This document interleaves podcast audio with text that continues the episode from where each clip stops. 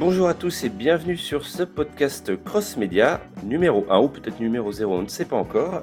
Alors, Cross Media, qu'est-ce que c'est? Si vous ne connaissez pas la définition, c'est tout simplement quand une œuvre euh, est dans différents médias. Typiquement la licence Star Wars, on a eu des films, des jeux vidéo, des livres, des BD, ce genre de choses. Voilà, c'est typiquement Cross Media. Ici, on va pas forcément s'arrêter à une licence précise. Pour ce premier épisode, on va parler des vampires, donc vraiment les vampires dans la pop culture, tout ce qu'on en a vu au niveau des films et ce genre de choses. Et sachant que ce podcast sera vraiment pas, on va dire, thématique, euh, on va pas faire des, des, rubriques une à une, on va plutôt être en mode discussion, très relax. On va voilà, on va passer vraiment ce qui nous passe par la tête euh, à ce niveau-là. Donc évidemment, euh, ces sujets à amélioration, évidemment, euh, on va pas être exhaustif, hein, ça c'est normal. Il y a des sujets dont on va oublier de parler, qu'on ne connaît pas, etc. Donc bah, n'hésitez pas à nous faire vos retours ensuite, euh, voilà, les axes d'amélioration et évidemment ce que vous évoque le sujet. Je ne suis pas seul pour euh, ce podcast, euh, j'ai avec moi Lina Nounette. Salut Lina. Salut. Ça va bien, ça fait longtemps qu'on n'a pas fait de podcast? Euh, oui, ça fait pile poil un an, mais ça va très bien. Ok, super. Alors toi, sans être, on va dire, euh, spécifique, tu, je pense que tu vas plus nous parler de BD et de comics, hein, c'est ça a priori hein Oui, c'est plus, euh, c'est plus ma partie que, que d'autres, ou en tout cas, je suis moins experte que certains des, des participants de ce soir. Ça marche. Euh, et j'ai aussi Machin Truc. Comment ça va, Machin Truc? Bonsoir, bah écoute, pour moi c'est impeccable. Ouais, ça va aller le sujet parce qu'il n'y a pas trop de vampires dans l'automobile, donc euh, ça va être bon pour toi? Oh, dans le pire des cas, je vais sucer des roues, c'est tout. D'accord, allez, c'est bon, on va passer à la suite. Et bah évidemment, notre sexy codera préféré, hein, un homme aux multiples talents, une famille aux multiples talents. Je parle de Bruno Roca. Salut Bruno. Salut, oh bah quel, quel accueil, je suis, euh, je suis très touché. Bah, très heureux, très heureux d'être là. Effectivement, la dernière grande revue de presse JV pour ceux qui nous suivaient remonte à un an. En tout cas au niveau de l'enregistrement, hein. c'était le mois de décembre 2020 et je suis assez ému en fait euh, qu'on réenregistre tous ensemble. Comme dirait Valérie, ça, me fait quelque chose. Et juste préciser par rapport à ton préambule qu'effectivement, euh, en tout cas, euh, voilà, c'est comme ça qu'on part pour cet épisode 0. Euh, le but, c'est vraiment d'être dans une ambiance conviviale, euh, hein, comme si les auditeurs étaient avec nous, euh, autour d'une table ou sur un canapé en train de discuter. Et on va plus parler de ressenti, plus que de faire une liste, comme tu disais, exhaustive, exhaustive en disant, voilà, il y a des vampires dans telle œuvre, telle œuvre, refaire l'historique, il y en a qui le font déjà très bien. Nous, on va vraiment être sur le, sur le, le, le, le ressenti, quoi, précisément. C'est ça, ouais. en fait, c'était une idée de podcast qui te, qui te trottait dans la tête depuis longtemps, tu n'avais juste pas la forme, et puis là, on a réussi à trouver un, dire un consensus pour, euh, pour essayer de l'exprimer de cette façon. Ah bah non, il faut rendre à César ce qui est à César. Euh, là, euh, cette idée de cross-média, c'est quand même la tienne. J'ai suggéré l'idée, c'est un travail à plusieurs mains. Mais euh, c'est le collectif, comme, comme, au sport. Mais euh, non, non, c'est vrai que le concept euh, venait de toi, parce que moi, je, je potassais à côté sur un, un comment, un, pour, pour dire un petit peu la coulisse aux gens, je potassais sur un, un, comment, un successeur à la grande revue de pré-JV pour qu'on se retrouve tous ensemble.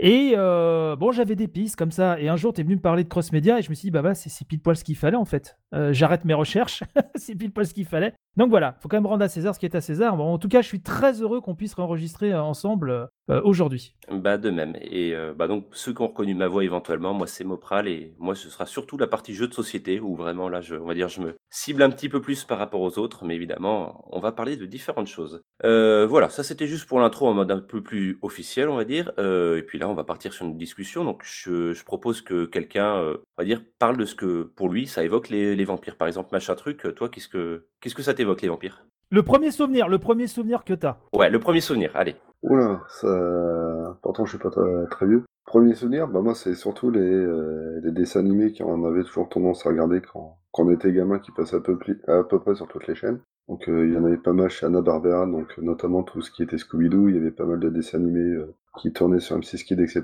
Donc euh, la figure du vampire en fait c'est une, figure qui, nous, qui me suit depuis quasiment depuis que je suis gamin. Et elle a pas mal évolué je trouve avec le temps. Alors c'est marrant, toi tu parles de dessin animé parce que moi je viens juste de me souvenir, non, on l'avait pas forcément noté, je me souviens d'un dessin animé qui s'appelait Mona le vampire. Je sais pas s'il était très très connu à l'époque. C'était une, une petite fille en fait qui, qui était voilà, une petite fille normale et en fait dans sa tête elle se faisait plein d'aventures où elle était une vampire.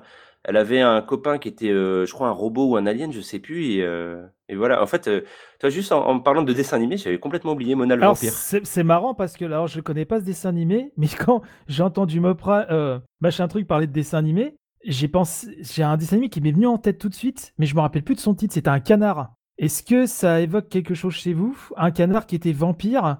Il y avait une grosse nounou euh, qui était, je crois que c'était une poule, qui était avec lui, une nounou assez, assez énorme, un peu comme la, la nounou de, de DuckTales, un petit peu. C'était pas Comte Mordicus? Oui, c'est ça, c'est ça, exactement, c'est ça. C'est là qu'on voit la différence de génération. Oui, C'est clair. c'est oui, ça. ouais. un petit peu, oui, parce que bon. Attends, Comte Mordicus, c'est quelle année du coup? 88. Ah, et 88 quand même. Et c'était vachement bien, ça, ça me revient maintenant. Moi, euh, c'est 99, donc tu vois, c'est vraiment pas la même année. hein. C'est ça, c'est ça. Je pense que c'est pour ça. Ça fait passer un petit peu au Tiny Toon. Cla- Clairement, oui, le graphisme, ça fait penser au Tiny Toon, je trouve aussi. euh, Au niveau du trait, il y a une tradition effectivement qui est plus ou moins proche des, des Looney Tunes, même en, en général. Après, il y avait un petit côté, un petit côté sombre euh, que j'aimais bien. Enfin, j'ai- j'ai souvenir que les, les- les teintes étaient, euh, les, les- les couleurs, la direction artistique était quand même assez sombre. Et c'était un, une sorte de, de, de- comment de, de vampire un petit peu euh, qui était végétarien. Ça, ça me revient. Je crois qu'il était végétarien, Euh, un peu dépressif peut-être. Enfin, en tout cas, il, il avait l'air toujours un peu triste. Et, et j'aimais beaucoup ce dessin animé, ouais. D'accord, ouais, je connaissais absolument pas. C'est marrant, on a tous découvert le les, les vampires avec des, avec des dessins animés, mais vraiment pas les mêmes à chaque fois. Et c'est ça qui est intéressant parce que justement, euh, selon nos, nos âges euh, canoniques ou pas, euh, on n'a pas forcément les mêmes références et euh, c'est assez cool. Mais moi, c'est marrant, j'ai aucun souvenir de dessin animé avec des vampires, quoi. Enfin, pour moi, le, la vraie euh, première œuvre euh, marquante avec un vampire, c'est enfin, le, le Dracula de Coppola, quoi. Donc, c'est vraiment très différent, quoi. J'ai pas, à aucun moment, j'ai pensé à un dessin animé. Alors, je sais pas, peut-être que je les évitais, je sais pas. Ah, le, le film de Coppola, si certains ne l'ont pas vu, c'est alors ça fait très longtemps que je l'ai pas revu. Je crois même que ça doit faire plus de 20 ans que je l'ai pas rematé. Mais je sais que j'avais adoré ce film. Euh, J'aime bien Coppola déjà d'une manière générale. Mais je sais que ce film, j'ai un souvenir. euh, Donc si je dis pas de bêtises, il est sorti au début des années 90. 92, ouais, c'est ça. 92, voilà. Euh, avec un, excusez-moi du terme, un putain de casting quand même. Parce qu'il y a Gary Oldman, Kenny Reeves, qui est tout jeune, Ouais. Anthony Hopkins, Winona Ryder. Euh, là, je parle aux- à ceux qui étaient jeunes hommes euh, à l'époque, euh, messieurs. Effectivement, c'était le, le crush de, beaucoup de monde, Winona Ryder. Et, hum, et une apparition qui a marqué aussi, là, je parle aussi beaucoup aux garçons, une apparition de Monica Bellucci, très brève, mais qui a, a marqué beaucoup de monde. Mais au-delà de ça, ça c'est vraiment accessoire, mais au-delà de ça, le film est vraiment, vraiment super. Et je me souviens que j'avais été le voir avec un, copain, j'étais au collège ou au lycée, je me rappelle plus. Et euh, j'étais terrorisé dans la salle de cinéma. Je crois qu'on l'avait vu au Grand Rex ou un truc comme ça. Enfin, il y avait une sorte de son, euh, je sais plus comment on disait à l'époque, maintenant les technologies sonores ont, tellement évolué, mais déjà à l'époque, tu avais l'impression que voilà, ça se passait dans, dans la salle. Très très beau film en fait qui se base donc sur, sur vraiment le, bouquin de, de Bram Stoker, Stokers. Alors bien sûr il y a des petites, euh, des petites libertés bien sûr, mais très beau film et bande son absolument tétanisante, vraiment Euh, une bande son tétanisante. Mais vraiment je vous le conseille, euh, c'est un Gary Oldman en, tant que Dracula jeune et, euh, et old Dracula parce qu'il fait un peu les, les deux. C'est un film qui a, qui a beaucoup marqué au point qu'il a été beaucoup parodié. D'ailleurs, je vais peut-être vous en parler tout à l'heure par rapport à un dessin animé à nouveau. Quelqu'un l'a vu parmi vous, non, ce, film-là? Ouais, moi, je l'ai vu à l'époque, je l'ai vu au ciné aussi. Ah, je l'ai jamais vu, moi. Toi, c'est- j'ai pas une grande culture, on va dire, cinématographique là-dessus, clairement. Et c'est vrai que j'ai- j'aime pas aller voir les, films, on va dire, pour me faire peur. Enfin, voilà, pour me stresser ou autre. Donc, c'est vrai que pour moi, Dracula, euh, ça, ça évoque un peu un truc, voilà, un peu horrifique. Donc, c'est vrai que j'ai jamais pris le temps de, m'y intéresser. Mais je sais qu'il est culte, par contre. Ah oui, oui. euh, bah oui, effectivement, il sort en 92, donc j'avais j'avais 16 ans. Je sais qu'il y a des... Ah, moi, je suis très bon client, les films d'horreur. euh, voilà, je, tremble assez vite. Et il y a deux, trois scènes, sans spoiler, qui sont vraiment choquantes dans ce film et qui, qui sont restées en tête, hein, vraiment. Notamment, alors Lina, toi, tu, tu, tu vas comprendre, mais euh, quand il doit justement euh, nourrir ses, euh, ses femmes, ça, je sais que ça reste en tête très longtemps. C'est une scène qui est horrible. Mais il est pas gore pour autant, c'est très suggéré en fait. Mais il, voilà, il est très beau, il est et je trouve que voilà, le casting est quand même assez assez classe. Et une belle photo, il y a des, des scènes assez, je trouve, euh, des très belles scènes, des, des bonnes idées de, de Réa. Enfin vraiment, mais je, vous dis, c'est les souvenirs que voilà que, que j'en ai gardé. Donc je, je le conseille à, à toutes et tous si vous ne le connaissez pas, c'est un vraiment un super film. D'accord. Et c'est quoi, du coup, le dessin animé qui, faisait référence? Alors, bien évidemment, euh, je vais parler de, de ma série préférée de la vie de tous les temps, qui est Les Simpsons, bien sûr. On a un horror show. Alors, vous connaissez très certainement, vous savez que par, euh, par saison des Simpsons, il y a un Simpson Horror Show qui, effectivement, euh, compte 3 à 4 segments qui, très souvent, parodie, en fait, euh, soit une œuvre horrifique, soit une œuvre de science-fiction. des histoires originales aussi, mais très souvent c'est de la parodie. Et dans la saison 5, si je ne fais erreur, on a un épisode qui, qui parodie totalement donc le, le, film de Coppola avec vous vous en doutez, dans le rôle de Dracula, Monsieur Burns. Et donc, on a la famille Simpson qui sont invités à, passer un week-end dans, son château. Et Lisa est la seule à comprendre que c'est, comme souvent, c'est Lisa qui comprend avant tout le monde, que c'est un vampire. Et donc voilà, c'est un petit segment qui est assez, qui est assez sympa puisqu'il reprend tous les codes qu'on marquait dans le film de Coppola. Parce qu'il y a des, des, idées de mise en scène dans le film de Coppola qui, alors, je suis pas non plus un spécialiste du film de vampire, mais je pense pas qu'on avait vu ça avant. Euh, peut-être que les auditeurs nous, nous contrediront, mais euh, je sais pas si tu te souviens, Lina, les effets d'ombre dans le film, euh, quand, avais le, quand tu voyais donc le, vieux Dracula, quand il, notamment quand il converse avec Kenny Reeves, qui est là pour écrire ses mémoires, je crois, je sais plus. Enfin bref. Tu sais, quand il se déplaçait, Dracula, dans le film de Coppola, t'as as, l'ombre qui était projetée sur un mur de château qui faisait pas forcément les mêmes choses. Ah purée, ça je m'en souviens pas. Tiens, ça fait hyper longtemps que je l'ai pas vu. Faudrait que je le regarde à nouveau. Ça, ça m'a ça a marqué tout le monde. Et, donc, dans ce Simpson Horror Show, tu retrouves euh, ça, c'est-à-dire, tu as Monsieur Burns qui parle aux Simpson et tu vois son ombre qui fait du yo-yo, enfin, qui fait plein de trucs. Et vraiment, bah, comme, et surtout à, cette époque-là, les Simpsons euh, étaient vraiment particulièrement en pointe euh, en termes d'humour. Et vraiment, c'est un segment qui est, enfin, c'est un régal d'un bout à l'autre. C'est très inventif. Et, et, voilà. Donc, si vous êtes abonné Disney, moi, c'est pour ça que j'ai Disney, hein, pas pour autre chose, hein, je suis désolé. Euh, parce qu'on retrouve toutes les saisons des Simpsons, donc vous pouvez euh, trouver ça très facilement. C'est le, le, spécial Halloween, donc Horror Show chez nous, euh, de la saison 5 des Simpsons. Et donc, il parodie donc ce, film, ce, film de Coppola. Et si vous voulez voir le film de Coppola, vous pouvez le trouver sur Netflix, a priori. Ah, bah tu vois, je ne savais pas. Bah, ça me donne envie de, le remater du coup. Ah bah pareil, ouais, tiens, je, vais peut-être en profiter ah pour le enfin Peut-être que je me suis trompé en fait. Je crois que oh. c'est un autre Dracula que vous avez sur Netflix. Oh, l'ascenseur émotionnel. Oh là là. Ah, ça y est, on, quitte, c'est bon. Euh, non, mais c'est mon Just Watch qui me dit qu'on peut le voir sur Netflix. Alors attendez, je vais ouvrir mon Netflix. Il est bien sur Netflix. Ah, yes. Bon, bah, j'essaierai de, de m'y mettre un, euh, un moment, moi. Bah, je pense que si tu veux, c'est- je suis pas une acharnée, hein, de la culture cinématographique, mais je pense que ça fait vraiment partie des films, euh, enfin qui, euh, qui sont intéressants d'avoir vu quoi. Après chacun fait ce qu'il veut, mais c'est c'est vraiment un grand film quoi. Ah mais c'est juste que j'ai du retard sur tous mes films cultes, hein, t'inquiète pas, c'est juste c'est pas parce qu'on va dire maintenant il me fait plus peur, c'est vraiment que j'ai voilà, il y a beaucoup de films que je n'ai jamais vus et qu'il faudrait que je voie absolument. Mais tu vois quand tu parlais de parodie, moi la première qui m'est venue à l'esprit, c'était plus, euh, Dracula mort et heureux de l'être. Ça, c'est, je sais pas si vous connaissez trop de. Avec, Mel euh, Brooks, non? Euh, Ouais, c'est ça, de Mel Brooks avec euh, du coup Leslie Nelson que bah, moi, moi j'adorais à l'époque hein, avec la série des Y a-t-il un flic Pour moi, c'est vraiment la, grande époque. Et vraiment, j'ai connu en fait Dracula, enfin le, film comme ça. Et bah, au final, je, je comprenais pas trop parce que il y avait des scènes qui parodiaient finalement, et en fait, je les comprenais pas. Là, tu me parles par exemple de la séance de l'ombre, enfin l'ombre qui fait pas la même chose. Et, et typiquement, je me souviens qu'il y avait une scène comme ça. Alors, je peux pas la décrire parce qu'elle est un petit peu vulgaire, mais euh, mais il y a une scène comme ça dans le dans le film et euh, tu vois, je, je, la, comprenais pas forcément à l'époque. Je savais pas que c'était une une référence à ça. Et euh, je, me souviens, alors ça fait très longtemps que je l'ai vu aussi, hein, c'était peut-être à sa sortie, mais, mais j'avais adoré le film pour ça, mais principalement parce que c'est Leslie Nelson et on l'imagine très bien en vampire un peu, un peu foufou, quoi.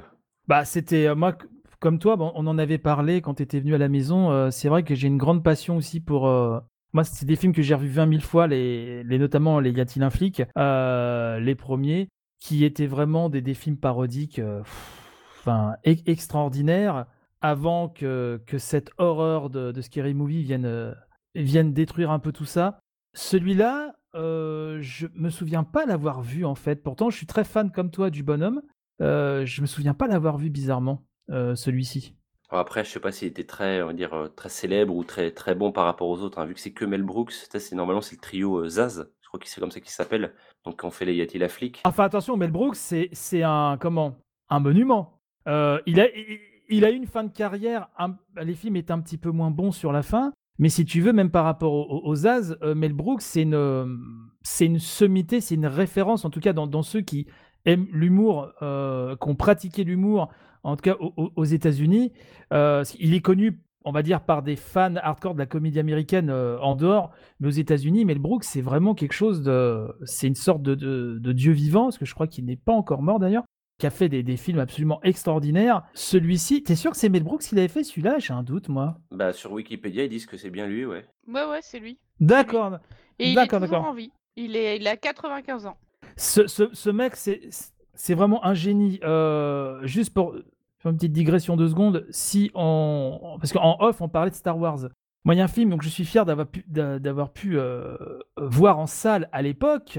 euh, salle euh, de la mairie d'Aubervilliers, je m'en souviens très bien. C'est Spaceballs, euh, en français, la folle, la folle histoire de l'espace, qui est une parodie de Star Wars euh, signé Mel Brooks, qui est un de mes films préférés de tous les temps, avec Nick Moranis dans le rôle de Lord de Casque Noir. C'est vraiment c'est vraiment un, putain de chef-d'œuvre d'humour. Donc si vous connaissez pas, alors je sais pas s'il est sur Netflix celui-là d'ailleurs.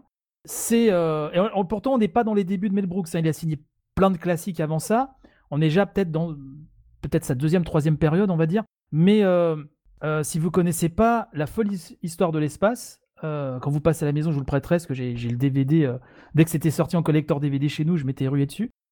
C'est un classique qu'il faut absolument, absolument voir. D'accord, bah, tu vois, je l'avais regardé à l'époque, je crois, et puis j'avais pas, pas spécialement aimé, mais euh, bon, faudrait que je, je leur donne une chance. Alors, euh, je quitte cette émission. Allez, vas-y, c'est bon. Le deuxième départ, très bien. Je, je m'outre. Non, mais je les re-regarderai, il n'y a pas de souci, je, je leur donnerai Non, non, une mais après, chance. non, non, mais après, Non, non, mais après- par principe, ça fait longtemps, ça fait longtemps. après, après, on a, on a le droit de pas aimer, bien sûr, mais c'est vrai qu'il y a peut-être des trucs qui ont super mal vieilli, hein. Mais euh, à, à voir en VO, par contre, parce qu'en en, en VF, il y a des vannes. Moi, quand je l'ai vu au cinéma, on pouvait voir que la VF. Il y a des vannes qui sautent. Par exemple, le Jabba the Hutt, en VF, il s'appelle Pizzarico. C'est un tas de pizzas qui parlent. Bon, quand, tu, quand je l'ai vu en VO X années après, j'ai vu que c'était Pizza the Hut. Voilà, plein de petits jeux de mots comme ça. Il vaut mieux le voir euh, voilà, en, en VO. Alors, dit comme ça, ça n'a pas l'air drôle, mais dans le film, je vous jure, c'est c'est rigolo. Et euh, juste pour, pour info, il n'y a personne qui a vu le premier Nosferatu, du coup? Enfin, vraiment le premier film avec des vampires? Euh, non. Non, on n'est pas si vieux quand même. euh. Non, mais je sais pas, il y a eu peut-être des fans de Je sais cinéma parce pas, que. Bruno oh, oh non. Alors, à la salle communale. non, non, mais en fait, euh, je l'ai. Alors, je reconnais. Alors, euh, Natacha, mon épousée, elle, qui est une fan de vampires, euh, je crois qu'elle a dû le voir déjà, c'est sûr.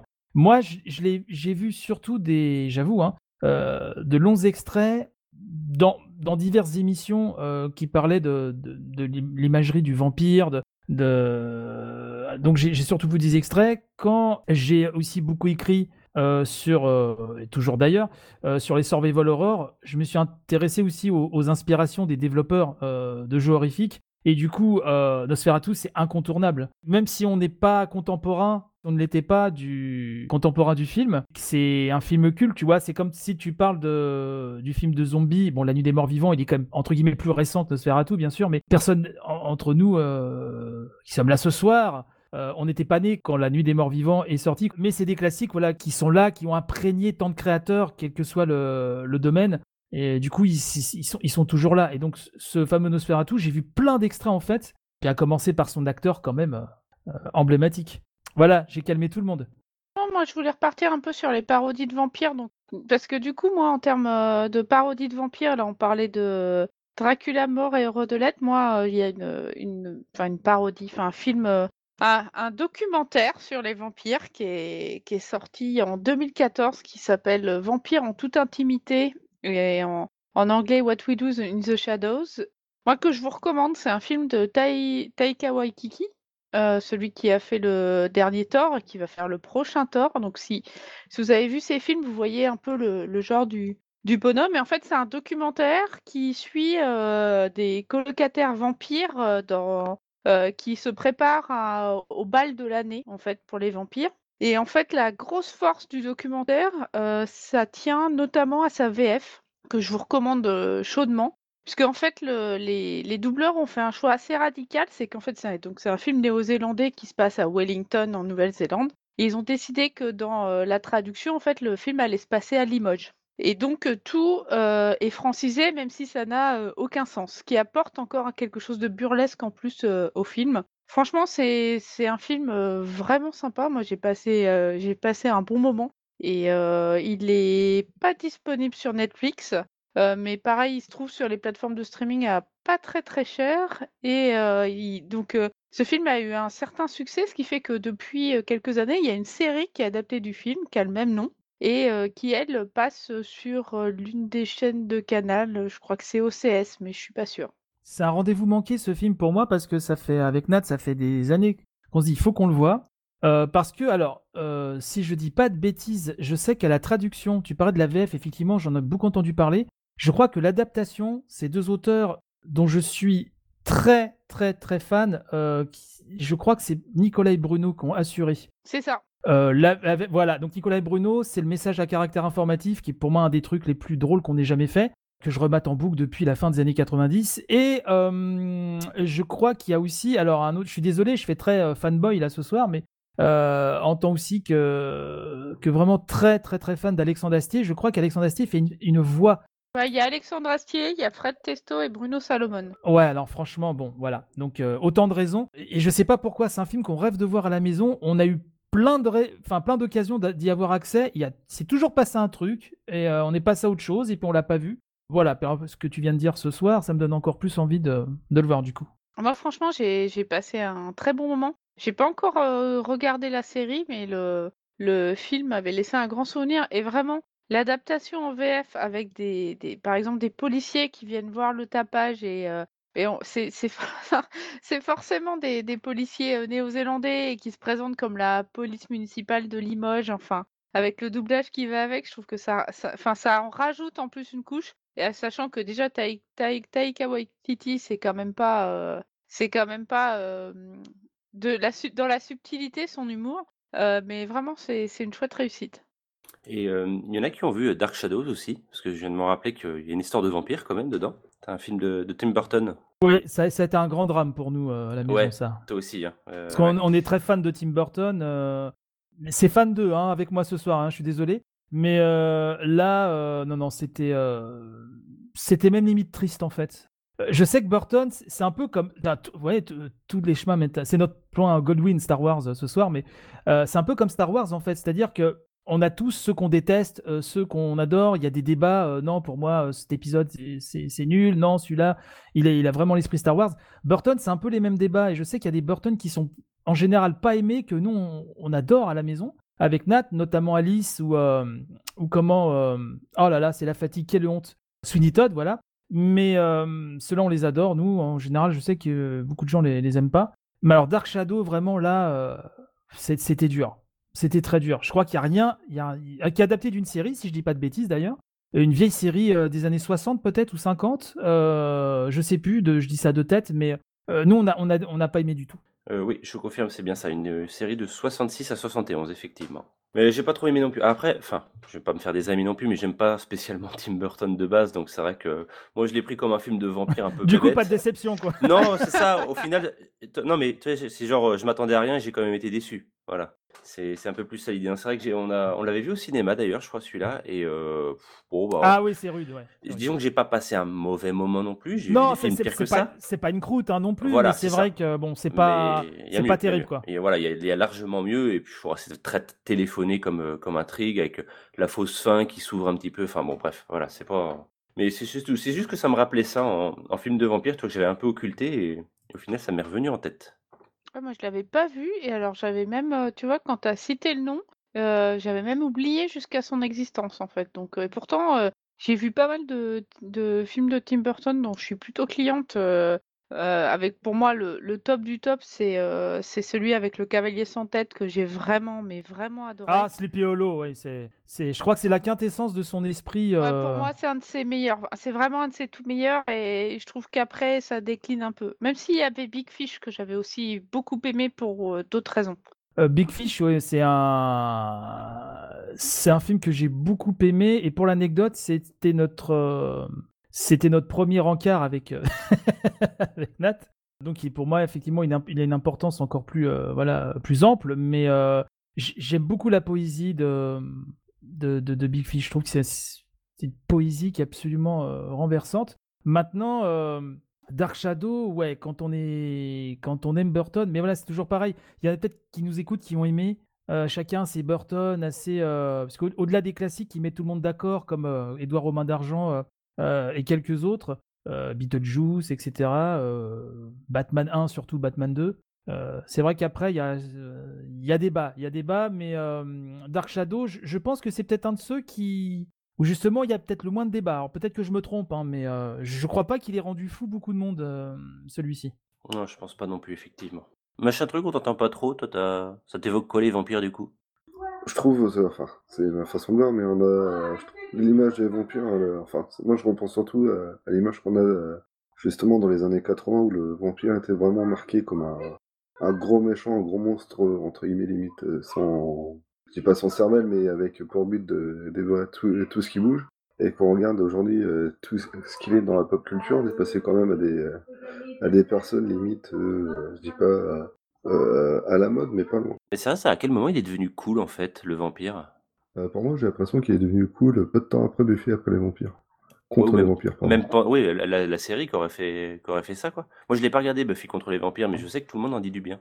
Ah ouais, c'est quand même euh, c'est une série euh, comment dire, c'est un peu une série fondatrice Buffy contre les vampires, c'est je pense que c'est une des meilleures séries sur euh, l'adolescence en fait. Enfin, en fait, on traite de tous les thèmes de l'adolescence euh, mais euh, avec euh, voilà, avec des monstres. À l'époque, c'était une série euh, euh, quand même hyper féministe et et bah, son créateur était était considéré comme un un allié du féminisme. Depuis, on a appris que c'était juste un gros connard.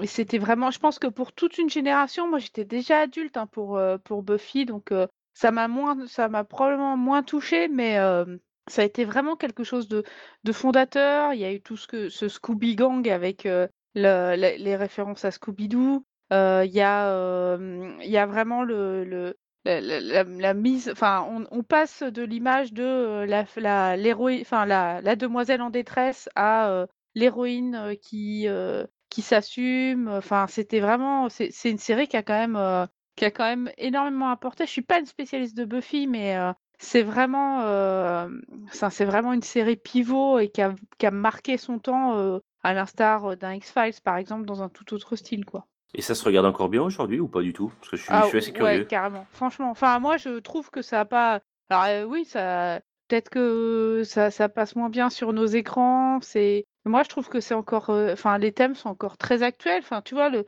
le passage euh, le passage à l'âge adulte. Enfin euh, je vais pas te spoiler, mais t'as des t'as certains t'as certaines certains événements qui arrivent et qui et qui quand même, euh, enfin, qui sont assez durs et qui sont filmés avec euh, beaucoup de pudeur. Enfin, je sais pas si les autres ont vu Buffy et, s'en souviennent. Il y a aussi, euh, voilà, ce, cette dualité du vampire. e- Est-ce que c'est à ce moment-là que le vampire est devenu plus glamour euh, Je sais pas, peut-être. Je, je, je me rends pas compte quelle était l'image avant, si c'était que le monstre, mais c'est vrai que là, on arrive avec des vampires plus sexy, plus fun. ça a probablement contribué. Pour moi, c'est surtout cette, euh, à l'arrivée de, justement de cette série qu'on est passé à, à justement un, un monstre qui fait peur, à un monstre qui est euh, vulnérable. Parce que jusqu'à juste, euh, enfin, à peu près cette période-là, le vampire, c'était euh, l'immortel, c'était euh, euh, comme un loup-garou, plus ou moins, c'était, euh, comment dire, c'était le, euh, entre guillemets, euh, le boss, quoi. C'était celui qui, euh, qui dominait, celui qui, euh, c'était le maître du- d'une région, quoi. Et euh, dès que, euh, pour moi, plus ou moins l'arrivée de Buffy, on arrivait à un monstre, voilà, qui était euh, fa- facilement, enfin, pas butable, mais qu'on arrivait facilement à, à anéantir. En fait, oui, il est passé du chasseur à la proie, quoi. Voilà, ouais.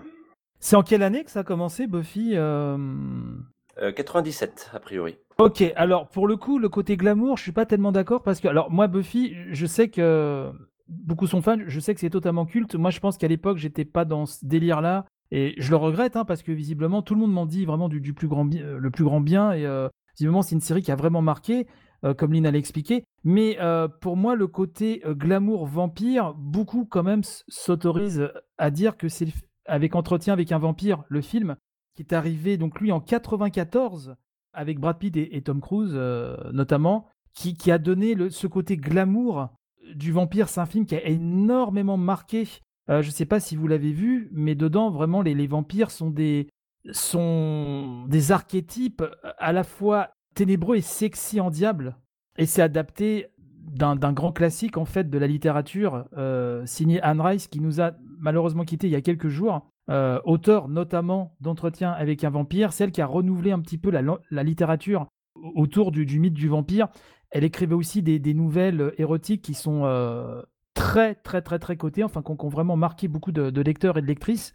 Moi, pour moi, je pense que ça vient de là. Euh, alors, je ne sais pas si vous avez vu ce film-là, qui est quand même un film assez culte et fondateur même dans, l'imagerie du vampire. Tout le monde va s'en inspirer, y, compris, euh, on, y reviendra tout à l'heure, je pense, mais euh, euh, dans, l'imagerie moderne de Castlevania, par exemple, et, dans pas mal d'autres œuvres. Moi, j'ai vraiment l'impression que ça vient de ce film-là, en fait. Ouais, moi je suis, euh, je suis un petit peu, je suis un peu partagée. euh, Je, vois je vois ce que tu veux dire. Je suis, je suis d'accord avec toi pour partie. Avec, euh, pour moi, Entretien avec un vampire, on est plus sur le, euh, sur le v- vampire euh, dandy. Tu vois ce que je veux dire? Ah oui, oui, tout à fait, oui. oui. Euh, dans Buffy, on est plus sur le vampire euh, rock'n'roll. Enfin, tu vois, euh, le, le vampire euh, peut-être plus accessible, tu, qui est, qui, qui vit vraiment parmi nous. Enfin, tu vois, c'est, pour moi, c'est des choses un peu différentes. Pas du tout la même approche. Non, non, mais ça, je suis tout à fait d'accord. C'est vrai qu'effectivement, il y a une sorte de modernité, en tout cas pour l'époque, euh, dans Buffy, où c'est euh, quelque chose, c'est une, série. euh, comment Quand je dis teenage, c'est pas réducteur, Non, mais non, mais c'est ça, c'est teenage, jeune adulte, voilà. qui, qui, qui se font avec, le, entre guillemets, la vraie vie. Moi, je parlais juste du côté, en fait, sortir de. Mon propos, c'était de dire, en fait, de sortir de cette image un petit peu classique Poussiéreuse un peu, peut-être? côté euh, euh, vraiment le bah, Nosferatu quoi. C'est vrai qu'entretien avec un vampire, là, tu avais ce côté un peu. euh, je sais, pour avoir vu pas mal de documentaires autour de ce film, que notamment des, des spectatrices de l'époque, et très certainement des spectateurs aussi, étaient vraiment tombés en, en pamoison en fait devant, donc notamment Brad, Brad Pitt et Tom Cruise. Qui là euh, était assez jeune en plus. Euh, Il y a vraiment ce côté effectivement très euh, glamour. Alors Dandy, comme tu dis, c'est très baroque. C'est une œuvre vraiment qui est connue pour avoir euh, vraiment modernisé, je sais pas si c'est le mot, mais en tout cas modifié la perception qu'on pouvait avoir d'un d'un- d'un- d'une œuvre a- a- avec un vampire. Après, effectivement, je suis tout à fait d'accord avec toi dans le sens où c'est pas du tout la même approche dans, Buffy. Là, c'est vraiment une, ap- une approche beaucoup plus moderne. C'est vraiment le- le vampire qui, le mythe du vampire qui s'entrechoque avec le, le, monde contemporain, quoi. En tout cas, celui des, années 90. Mais c'était pour dire, euh, en fait, le côté euh, euh, précurseur de. On, bouge un peu cette image, quoi, du vampire un petit peu surannée, effectivement poussiéreuse, quoique très, très belle, hein, mais histoire de changer un petit peu. Et je sais que ce film-là, pour pareil, pour avoir beaucoup recherché, notamment via les, les survival horror, c'est vraiment une œuvre qui a marqué une rupture, en fait, qui, qui a marqué énormément de monde. Alors, effectivement, quand on voit Buffy, on voit aucun lien. Je pense que c'est pas du tout la même, approche. Mais c'est une œuvre qui a compté et la littérature euh, d'Anne Rice, les œuvres d'Anne Rice ont vraiment compté là-dessus. Elle est vraiment considérée euh, par bon nombre de spécialistes comme, vraiment la- l'auteur euh, qui, a modernisé en fait cette image du, vampire. Et on est entre guillemets tristement dans la réalité puisqu'elle elle, nous a quittés là au mois de décembre euh, 2021. Et vraiment, je pense que quiconque s'intéresse au, mythe du vampire, Anne Rice, son œuvre, et côté ciné, euh, entretien avec un vampire, c'est vraiment des, des œuvres aussi qui sont très, euh, qui, qui, qui ont marqué le- leur époque. Et toi, Light, alors, c'est quel genre de vampire? Bah, euh, en fait, c'est c'est euh, un petit peu le même le même alors le même délire. c'est un peu le même postulat que pas le même traitement. hein, attention, je parle vraiment du, du pitch de base du décorum. C'est vraiment des, des vampires dans, dans l'ère moderne en fait, voilà, qui se qui, qui se fondent dans chez les humains. Donc là, euh, je crois que Twilight c'est plus début année 2000, si je dis pas de bêtises. Donc c'est une autre époque. Vous savez, moi, j'ai par principe, quand tout le monde fracasse une œuvre, ça me donne pas forcément envie de la défendre par un, bête réflexe de contradiction, mais j'ai envie de voir pourquoi en fait. Pourquoi tous ces, tous ces haters? Et, du coup, je sais que euh, Natacha, qui elle a lu quasiment tout sur les vampires, enfin c'est vraiment un sujet qui, qui, qui, la, qui la passionne. Euh, quand la, avant que les films arrivent, quand au niveau des bouquins, Twilight est arrivé, là j'ai un gros trou sur le nom de, de l'auteur, c'est une femme également. Bref, peut-être l'un d'entre vous euh, va s'en souvenir, mais Le temps de chercher sur Google, oui. Ouais, ah, merci Google. Et donc elle a commencé à lire les bouquins. Et bah, bien évidemment sur Internet, tout le monde, bah, Twilight, qu'est-ce que c'est que ça euh, Ce truc pour Minette. euh, je vous le dis tel, tel quel, enfin c'était vraiment rapporté comme ça, quoi. hein, C'était vraiment euh, un truc d'adolescente, machin, bon. Et comme Nat avait acheté les bouquins pour se faire son propre avis et que je voyais qu'elle aimait plutôt bien, je me suis dit, bah tiens, moi à l'époque je bossais à l'e- à l'extérieur, j'avais tant d'heures de, RER par jour, je dis, bah tiens, je vais pas me démonter, je vais prendre le bouquin, je vais le lire. Donc du coup, j'étais peut-être à l'époque un des rares gars avec un bouquin de Twilight dans, dans le RER, mais je, le bouquinais, quoi. Je le bouquinais. Et ma foi, j'ai trouvé ça sympathique. J'ai été tenu par l'histoire. Alors, je vous dirais pas que c'est un chef-d'œuvre absolu, tu vois, Mais euh, j'ai trouvé ça très sympathique. Après sont arrivés les films. Bon là, c'est un petit peu plus problématique. Là, pareil, j'ai pas du tout honte euh, de, dire que le premier, je l'ai trouvé assez sympa et assez fidèle au bouquin. Le deuxième, c'était une catastrophe. Et puis les autres, je les ai trouvés sympathiques. Alors voilà, là, on n'est pas au niveau de Dracula, de Coppola, on n'est pas au niveau d'Entretien qui a vampire. Mais je dirais que c'était une œuvre bah, assez divertissante, assez honnête. Euh, j'ai trouvé ça très sympa. Voilà, après, vous savez, c'est le type d'œuvre, dès que c'est récupéré par, euh, par un public assez jeune, et il faut le dire aussi, qui était quand même globalement euh, féminin, bon, bah, vous avez toujours une bande de, de, gros tarés en face, qui, ah, ah, ah, de, gros machos à la manque, qui vont dire c'est quoi ce truc pour, pour adolescente moi, j'ai trouvé ça vraiment, au-delà des, caricatures un peu injustes, on, peut ne pas aimer, effectivement, mais moi, j'ai vraiment les bouquins, je les ai trouvés très sympas. Il y a certains films que j'ai trouvés sympathiques. Globalement, c'est le premier que j'ai beaucoup aimé. Euh, d'ailleurs, je, crois que le réalisateur, je ne sais plus, est, parti après. C'est un bon réalisateur qui avait sur le premier, mais là, pareil, j'ai oublié le nom. Euh, il y avait une vraie ambiance dans le premier film. Et, voilà, donc euh, moi, j'ai trouvé ça très, très sympathique. C'est quelque chose qui a marqué, parce que c'était un mini phénomène. voilà, Twilight. Un peu comme quand Harry Potter est arrivé, à moindre mesure, bien sûr. Hein. mais je sais pas si vous vous souvenez, mais on a vu tout un tas de clones au niveau bouquin et film arriver avec des histoires de vampires, d'amour impossible entre un vampire, un loup-garou, un, un orc, un, elfe, que sais-je. C'était un peu, voilà, euh, tout le monde s'était euh, engouffré dans la brèche. Mais c'était pas si cucu que ça, parce que dans le bouquin, il y a des scènes assez gore, notamment quand, alors je spoil un peu, mais quand elle est enceinte donc du, bébé vampire et qu'il a il a besoin de sang, qu'il arrange un peu de l'intérieur. Bon, euh, j'ai pas trouvé que c'était un truc non plus fleur bleue, c'est fleur bleue, mais j'ai pas trouvé ça non plus trop cucu. Euh, effectivement, euh, voilà, c'est pas c'est pas un film de Carpenter, bien sûr, c'est pas c'est pas Dracula de Coppola, mais euh, voilà, j'ai trouvé ça sympathique. Effectivement, je pense que c'est les films qui lui ont beaucoup desservi le truc parce que la plupart des gens en fait l'ont connu au moment où les films sont arrivés et à mon avis ils sont juste jugés là-dessus et c'est vrai que même moi, enfin, je, je les ai pas spécialement lus donc je je pourrais pas en parler plus que ça. Je sais juste qu'effectivement quand les films sont arrivés, voilà, il y avait le clan de ceux qui adoraient les films parce qu'ils connaissaient le les livres et puis bah, les autres qui critiquaient juste par euh, parce que internet euh, voilà que c'est rigolo de critiquer euh, des trucs qui sont pas pour eux. Ça a marqué, ça a laissé des on parlait de, l'ombre tout à l'heure Dracula, ça a laissé des marques, des, des choses qui sont devenues des mêmes en fait, puisque dans, cette histoire, donc il y a, un, un triangle amoureux en fait, donc avec l'héroïne, un vampire et un, un, loup-garou quoi, en fait.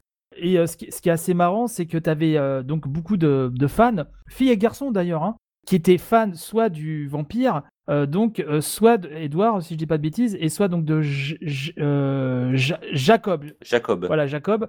Merci. et donc c'était Team, Team Edouard, Team Jacob, et ça dans des cartoons familiaux avec tendance humour geek qu'on voit de nos jours. C'est des choses qui sont qui reviennent ça, avec des parodies de Twilight. Ah, moi je suis Team Intel, moi je suis Team Intel. les filles et les garçons qui se battent dans la salle de Cinoche parce que voilà elles sont pour tel ou tel euh, voilà gars euh, euh, donc qui, qui, est amoureux de voilà de, l'héroïne. Donc ça a quand même laissé des, des trucs. Il y a eu des films parodiques aussi, si je dis pas de bêtises, des, des, sortes de, de sous de sous scary movie, c'est dire le niveau. Mais l'œuvre originale, en fait, je pense que Nat l'aurait pas lu, j'irais même pas jeter un œil, en fait. Je me serais dit, bon, c'est pas pour moi. Mais comme elle le lisait et que je voyais tout le monde un peu, voilà, se, se, moquer, je me suis dit, bah tiens, moi, je, je vais juger par moi-même, quoi. Et finalement, moi, j'ai passé un bon moment à lire les bouquins. Ouais, je me souviens que le Link the Sun, donc un YouTuber qui fait pas mal de, de, trucs en tout genre, et notamment récemment, il s'est mis à faire des, des émissions sur les livres. Il l'a lu, euh, vraiment de son point de vue, euh, on va dire, classique, quoi. Enfin, lui, il savait aussi qu'on se moquait des films, mais il a juste lu, il a dit oui, ça, ça c'est des très bons bouquins. Enfin, c'est, c'est pas exceptionnel, c'est pas son genre, mais euh, c'est, des bons bouquins, quoi. C'est vraiment, ça se lit bien. Il y a pas de, y a vraiment rien à lui reprocher. C'est vraiment les, plus les films qu'on, qu'on desservi le, l'œuvre que, les livres qui sont vraiment. Bon, après, voilà, on, aime ou on n'aime pas, mais techniquement, enfin, c'est pas des mauvaises choses, quoi. Je répète, le livre, alors après, je suis peut-être très bon public, les films, pardon. autant le deuxième film, je l'ai trouvé, mais cliché, euh, pour moi, c'était une pub de yaourt 0% pendant une heure et demie. Le, le, premier, vraiment, je, me souviens qu'il y avait une vraie ambiance, il y avait une. Je sais pas, il était. Je trouvais qu'il était vraiment sympathique, le premier, quoi. Alors oui, c'est des amours adolescentes, donc fatalement, euh, euh ça, t'es prévenu, t'es prévenu avant, quoi. Après, si tu as gardé un petit peu de ton côté euh, fleur bleue et puis que tu te rappelles de l'adolescent que tu étais ou de l'adolescente que tu étais, je trouvais que ça, ça marchait bien en fait. C'est sûr que je veux dire, celui qui, euh, qui aime, euh, je vais revenir sur Carpenter, mais ou même d'autres qui aiment les films de, vampires un peu badass, c'est sûr que s'il va voir Twilight, il s'imagine bien qu'il va pas trouver ça, quoi. Voilà. Donc après, tu, sais aussi où, dans quoi tu t'embarques. Moi, je savais que j'allais tomber dans quelque chose de fleur bleue. et c'est ça, oui. Mais voilà. Mais sinon, ouais, les, bouquins, moi, j'ai passé un bon moment. Je lisais et, et, voilà, je me rappelle au boulot où j'étais à l'époque les mecs ils me regardaient, je disais bah ouais, je disais finalement, écoutez pas tout ce qu'on dit, c'est pas mal, les bouquins sont pas mal, vraiment. voilà, je faisais un peu ma Lisa Simpson, toujours être en contradiction avec autour de moi. Mais franchement, si j'avais trouvé que c'était nul, je leur ai dit, j'aurais dit bon, c'est nul, ça me plaît pas. Non, franchement, voilà, je trouvais que c'était honnête. Ah, après, il faudrait peut-être que je, je te dirais peut-être pas la même chose aujourd'hui, mais je sais qu'à l'époque, j'ai trouvé ça honnête. Et du coup, c'est Stéphanie Meyer qui les a écrits. ah, voilà. Et comme tu, comme tu le pensais, effectivement, les trois premiers ont des réalisateurs différents. Et même d'ailleurs, le, 4 et, enfin le, oui, le 4 et le 5 ont encore un réalisateur. Donc il y a eu quatre réalisateurs différents pour cinq films.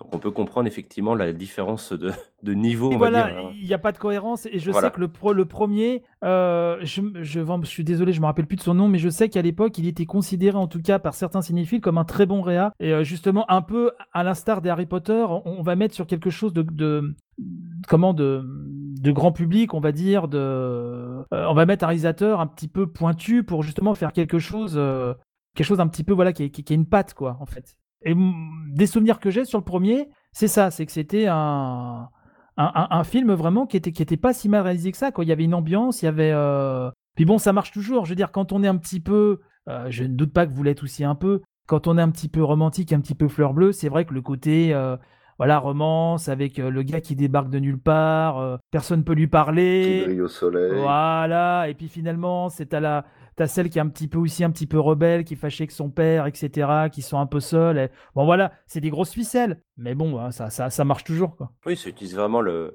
le vampire en tant que pop culture, et puis ça l'adapte un petit peu pour voilà rajouter un autre genre, le, le genre romance qu'on n'avait pas forcément avant. quoi. Bah voilà, c'est ça. entretien avec un vampire. Alors là, ça fait encore plus longtemps que ça que j'ai vu, mais il y avait, il y avait vraiment un côté euh, euh, comment euh, érotique presque. Enfin, c'était très, c'était plus sexuel entre guillemets. C'était un peu plus voilà, peut-être cru dans l'imagerie. Là, c'est oui, là c'est très fleur bleue quoi. Voilà. Mais ça se complète bien finalement tout ça entre les œuvres classiques. On parlait de Buffy tu vois Twilight, tu vois des choses un petit peu plus modernes ou alors les, trucs qui tendent plus vers l'humour. Finalement, ça, offre un panel quand même euh, d'offres assez, euh, assez conséquent. Mmh. D'ailleurs, bah, je, je, j'en parlais moi pour, euh, pour ce que j'en connais dans les jeux de société. c'est pareil, il y a différentes façons de voir les vampires. Je parler de deux jeux rapidement parce que voilà, c'est, c'est, ceux qui me viennent en premier, on va dire. Il y en a un qui s'appelle La Fureur de Dracula, où c'est un jeu asymétrique en fait où l'un joue Dracula et les autres vont jouer les chasseurs. Et c'est vraiment le, Dracula en mode un peu sérieux, c'est-à-dire que bah, il y a un, un mode jour où les, chasseurs peuvent bouger et le mode nuit Dracula peut bouger. Et en fait, c'est un peu. si vous avez connu Scotland Yard, c'est un très très vieux jeu. Hein, maintenant, c'est un, jeu à mouvement caché. Et c'est assez rigolo parce que du coup, on va traquer le vampire et puis il y a vraiment des modes de, rumeurs. On peut dire tiens, est-ce que je suis passé par là? Pour tromper un peu les chasseurs Et c'est vraiment fait en mode assez sérieux. C'est un très très bon jeu. là, clairement, alors Attention, il dure 3 heures, hein, donc je vous, je, voilà, on, on le sort pas, on le sort pas chez mamie après après la bûche de Noël, hein, clairement pas. Mais mais vraiment, si vous êtes fan de, de, vampires un peu sérieux, c'est très très bon. Et il y en a un autre qui est sorti, qui, qui pourrait plus plaire aux enfants, qui s'appelle The Hunger. Et euh, je veux pas vous faire, on va dire, le détail des mécaniques parce que ça va pas forcément vous intéresser si vous y connaissez pas. Mais globalement, c'est un jeu où c'est un peu une prise de risque. On a 15 tours pour ramasser le plus de points en, en, mangeant les gens. Alors on les mange, on les mord pas, on les mange c'est dire le, un peu le niveau. Et en fait, à chaque personne qu'on va manger, on a un, deck de cartes, on a son paquet de cartes, et ça va l'alourdir au fur et à mesure. Et il y a des trucs hyper marrants, par exemple, si on boit, on prend un, je crois que c'est un alcoolique, et ben en fait, euh, quand on le pioche, on va devoir se rapprocher d'un puits qui est à proximité, et des fois ça va nous faire reculer, parce que l'alcoolique, il a besoin de boire de l'eau, ce genre de choses. Et c'est hyper marrant, et tu vois, c'est exactement ce que tu dis, c'est-à-dire qu'on part d'une figure de, vampire, et en fait, rien que ça, on a deux jeux qui se jouent vraiment de manière différente, et même l'image du vampire est différente. Si vous voyez les jaquettes entre The Hunger ou euh, on est vraiment bah, justement le vampire un peu dandy. Et la fureur de Dracula, c'est vraiment le, Dracula tel qu'on se fait à l'époque. C'est vraiment euh, inquiétant. C'est quand on regarde le plateau, on voit que tout est sombre. Euh, voilà, il n'y a vraiment pas une trace, euh, il n'y a pas un smiley. quoi. C'est vraiment, on sent qu'on est un peu dans l'horrifique. quoi. Et c'est ça que j'aime bien moi là-dessus, c'est que vraiment d'un postulat de, Dracula, au final, il a tellement évolué que on peut pas dire j'aime pas Dracula parce qu'au final il y en a vraiment pour tous les goûts. Ah mais c'est clair. on l'a forcément connu, bah, par exemple avec classiquement la chanson Rap Tout des, des Inconnus je pense qu'on a tout, on, la connaît tous cette chanson et tu vois c'est hyper marrant au final même les inconnus ont fait un truc sur les vampires et euh, tellement c'est culte quoi. Oui bah, c'est une figure que tu retrouves partout. là, on, parlait des cartoons. Moi, je pourrais. Euh, c'est vrai que c'est un domaine que, j'aime beaucoup, que j'affectionne. Euh, on pourrait partir sur. Euh, là, tout à l'heure, on avait cité Tiny Toons. Dans Tiny Toons, as, les références sont, sont nombreuses. Tu as énormément de, de, de cartoons qui, qui, font référence au mythe du vampire. Enfin, c'est quelque chose qui est tellement ancré dans la culture populaire et dans la culture populaire au sens large du thème, c'est-à-dire pas la culture populaire d'une époque. Dans la culture populaire, de, manière globale, ça a toujours été là.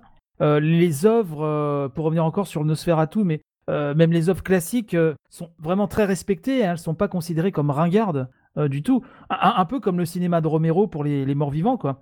Oui, c'est une figure qui est régulièrement là, pardon, et qui aussi se mêle dans des médias beaucoup plus modernes comme le jeu vidéo par exemple. je veux dire Castlevania. Castlevania, évidemment. Castlevania, excusez-moi. Castlevania. Oui, mais tu sais, je prononce comme quand j'étais môme encore. j'ai gardé ce réflexe. Castlevania, par exemple, bon, bah voilà, euh, que, dire quoi euh, Si ce n'est que là, euh, c'est peut-être là l'une des adaptations les plus directes, même si on change un petit peu les histoires. Là, t'as les Belmont, etc. Mais enfin, c'est beaucoup inspiré, bah, toujours pareil, de, du roman Dracula de Stalkers tu as euh, aussi un petit peu toute cette imagerie euh, euh, dans les premiers jeux, donc c'est Konami, hein, Vampire Killer, Vampire Killer, etc.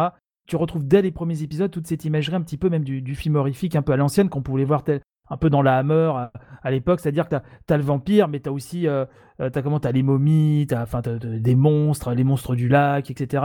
Pas mal de choses comme ça. Et ouais, ouais, bah, Castlevania, c'est vraiment ça, quoi. C'est que tu, que tu prennes des épisodes les, les plus vieux, hein, euh, que ce soit les épisodes Famicom, enfin Nintendo, euh, et, euh, ou même MSX, hein, ce que tu veux, la, la, période, comment Metroidvania, et les, les, les, plus récents, enfin bref, où tu tournes, tu retrouves toujours cette imagerie-là. Et là, pour le coup, je, fais le, le, rapport avec Entretien qui a vampire parce qu'effectivement, à partir de Symphony of the Night, le, le, fameux qui a lancé la, la, comment la, vague de ce qu'on appelle des Metroidvania, tu trouves beaucoup dans les artworks cette imagerie qui fait vraiment énormément penser à Entretien avec le film Entretien qui a vampire. Plus ils ont rajouté du lore là-dessus, c'est-à-dire que, enfin, pas que je sache, en tout cas dans les Dracula, là dans les Castlevania, c'est euh, Dracula euh, se fait tuer par le, fouet, les fameux fouets de, des Belmont, et euh, il, est, il, est, sensible à ça, c'est-à-dire qu'à la base, normalement, on connaît, c'est le crucifix dans le cœur, Là, il y a toutes ces notions de fouet, il y a Dracula qui revient régulièrement. Il me semble pas qu'avant c'était forcément le cas, c'est-à-dire Dracula c'était une entité qui était là euh, presque immortelle. Là, on le tue, mais il revient régulièrement, et c'est pour ça que c'est les descendants des Belmont qui se transmettent le fouet pour à chaque fois euh, tuer Dracula. ils ont rajouté un petit peu au lore tout en restant euh, cohérents là-dessus. Ah, mais ils ont même créé carrément un immense lore à eux, quoi. Enfin, c'est assez tentaculaire.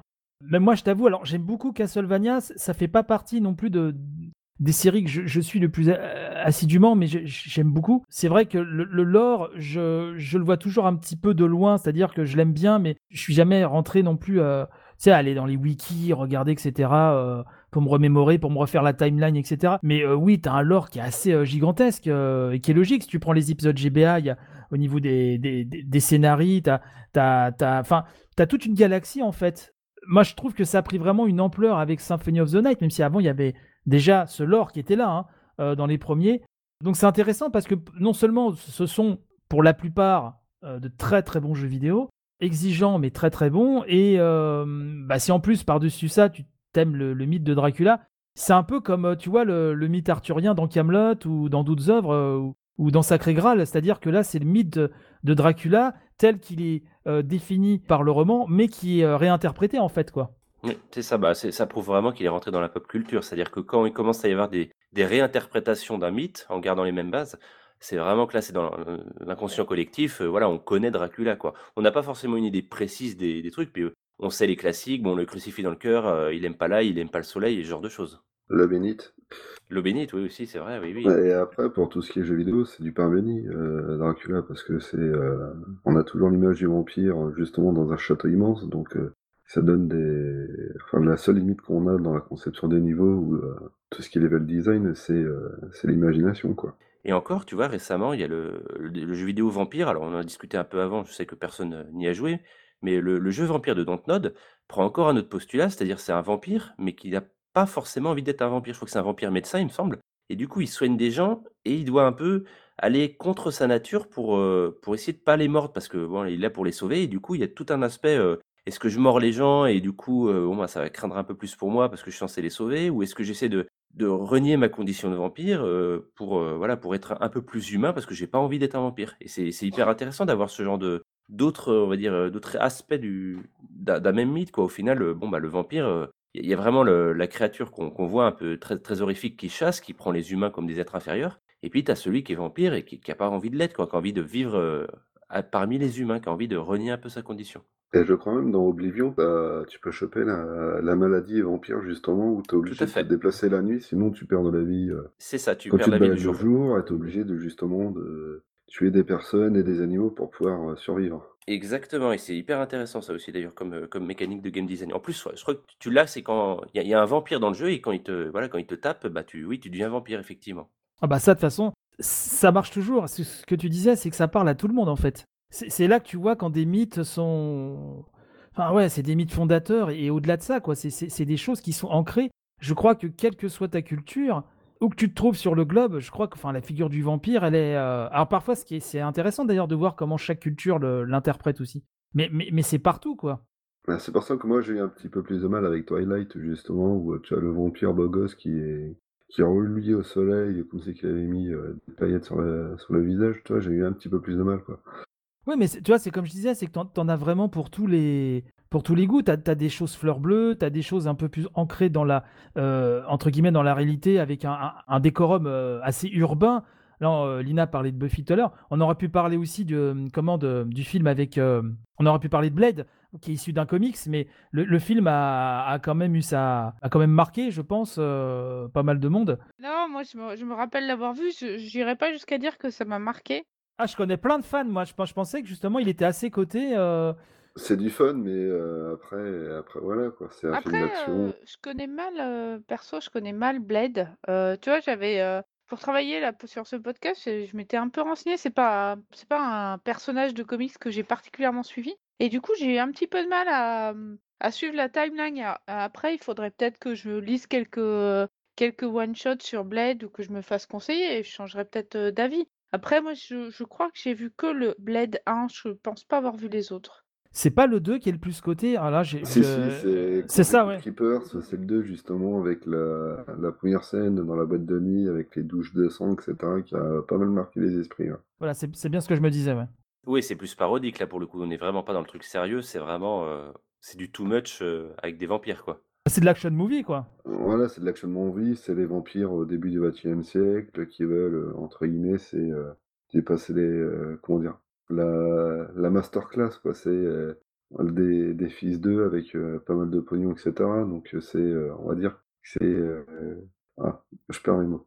Et ça, tu vois, ça me ça me fait penser à Bloodlad moi, c'est un qui est un manga et un anime aussi et c'est le même genre, c'est-à-dire c'est un un vampire mais à notre époque. Là, pour le coup, c'est un vampire qui en fait, donc il vit dans le en fait, là, c'est un peu particulier, il y a le monde des humains, il y a le monde des, heu, je sais plus, des créatures, enfin voilà, le monde, diabolique, on va dire. Et et en fait, il est hyper fan de toute la pop culture geek. C'est-à-dire qu'il adore les figurines, il a une PlayStation et ce genre de choses et et c'est hyper rigolo parce que du coup, on se retrouve avec un vampire qui, bah, finalement, il il cherche pas à mordre spécialement, c'est juste, bon, voilà, il est un vampire, il aime pas le soleil. Et ce qui fait qu'on se retrouve avec un vampire cool, en fait. C'est vraiment le héros de l'histoire, il est il est hyper cool, à un moment, il fait un kamehameha en guise d'attaque, enfin, c'est moi, j'aime beaucoup Bloodlad, vraiment vraiment, je vous je vous conseille le manga, heu, je vous conseille pas l'anime parce qu'il est pas fini, enfin, ils ont fait juste, heu, quelques épisodes et ça ça veut rien dire, mais le manga, vraiment, il il est hyper cool et c'est encore un autre aspect du du vampire. Alors, en manga, on s'y attendait un peu, hein, pour le pour le coup, heu, en manga, ils sont ils sont assez doués pour faire, heu, un peu tout et n'importe quoi là-dessus, mais mais c'est clairement un truc que je vous conseille, ouais, aussi. D'accord. Et du coup, bah, tant qu'on est sur euh, des conseils de lecture et sur euh, l'adaptation, en fait, de, j'allais dire, de son lore euh, vampire à, à son œuvre, moi, je, vous conseillerais bien un comics qui s'appelle euh, American Vampire, qui est un comics de Scott Snyder. Donc, c'est quelqu'un qui, est surtout connu pour son travail sur Batman, pas maintenant, même si euh, American Vampire, il l'a fait avant. Euh, Raphaël Albuquerque, donc lui c'est le dessinateur, et puis pour le premier tome, il y a un petit jeune qui, qui débute qui s'appelle Stephen King. Et en fait, ben, c'est un, c'est un comics qui, euh, donc commence en 1880 et c'est, euh, ça, suit l'histoire d'un, euh, bandit, hors-la-loi, mais c'est vraiment une ordure, hein. c'est c'est un mec hyper sadique et tout, qui, qui un jour se fait mordre par un vampire et devient lui-même vampire, mais voilà, c'est le vampire américain. Donc le vampire américain, il est plus fort, il est plus puissant et donc c'est le vampire qui a des griffes qui déchirent tout, c'est le vampire qui ne craint pas le soleil et qui peut péter la gueule des autres vampires en fait. Et franchement, c'est c'est un comics que je vous recommande parce que c'est au travers de ça en fait le c'est surtout une histoire de l'Amérique en fait à travers parce que les, les, époques changent, on passe de 1880, 1925, il y a la guerre, etc. Il y a toujours ces conflits entre les différents clans de vampires, donc les vampires des vampires originels, des vampires plus classiques des Carpates, etc. Euh, qui, euh, qui du coup, bah, il y a une sorte de lutte pour la survie et de qui devient l'espèce dominante en fait. Et euh, donc à la fois il y a ce vampire qui est, qui est un vrai salaud et puis il y a aussi une autre jeune femme qui elle devient vampire. C'est pas son choix, qui elle est beaucoup plus humaine et essaie de se réfréner. Et en fait, on va suivre un peu leur histoire au fur et à mesure du temps et des, et des tomes. Alors je crois qu'il y a 10 tomes euh, qui sont sortis. La série est terminée. Puis voilà, vraiment, c'est une recommandation euh, que je vous fais. C'est un comics que j'ai découvert euh, assez récemment et qui me plaît beaucoup. D'accord, il faut que je me, me renseigne. Je ne m'y connais vraiment pas en comics, mais c'est vrai que toi, je sais jamais par quoi commencer, on va dire, en, bon comics. Et du coup, ça peut être intéressant, moi, d'avoir une image. Alors, c'est vrai que, comme tu dis, un vampire américain, je sais pas si. Enfin, c'est rigolo, moi, en tout cas. Le concept est rigolo. Il n'y avait pas un personnage de comics très célèbre, euh, une, une, une, femme vampire, euh, Vampirella, euh, si je dis pas de bêtises. Ça me dit quelque chose, ouais. Ça me dit quelque chose aussi. je crois que c'est quelque chose qui a été. c'est un comics qui doit dater peut-être des années 60, peut-être. 69 a priori. 69. Ok.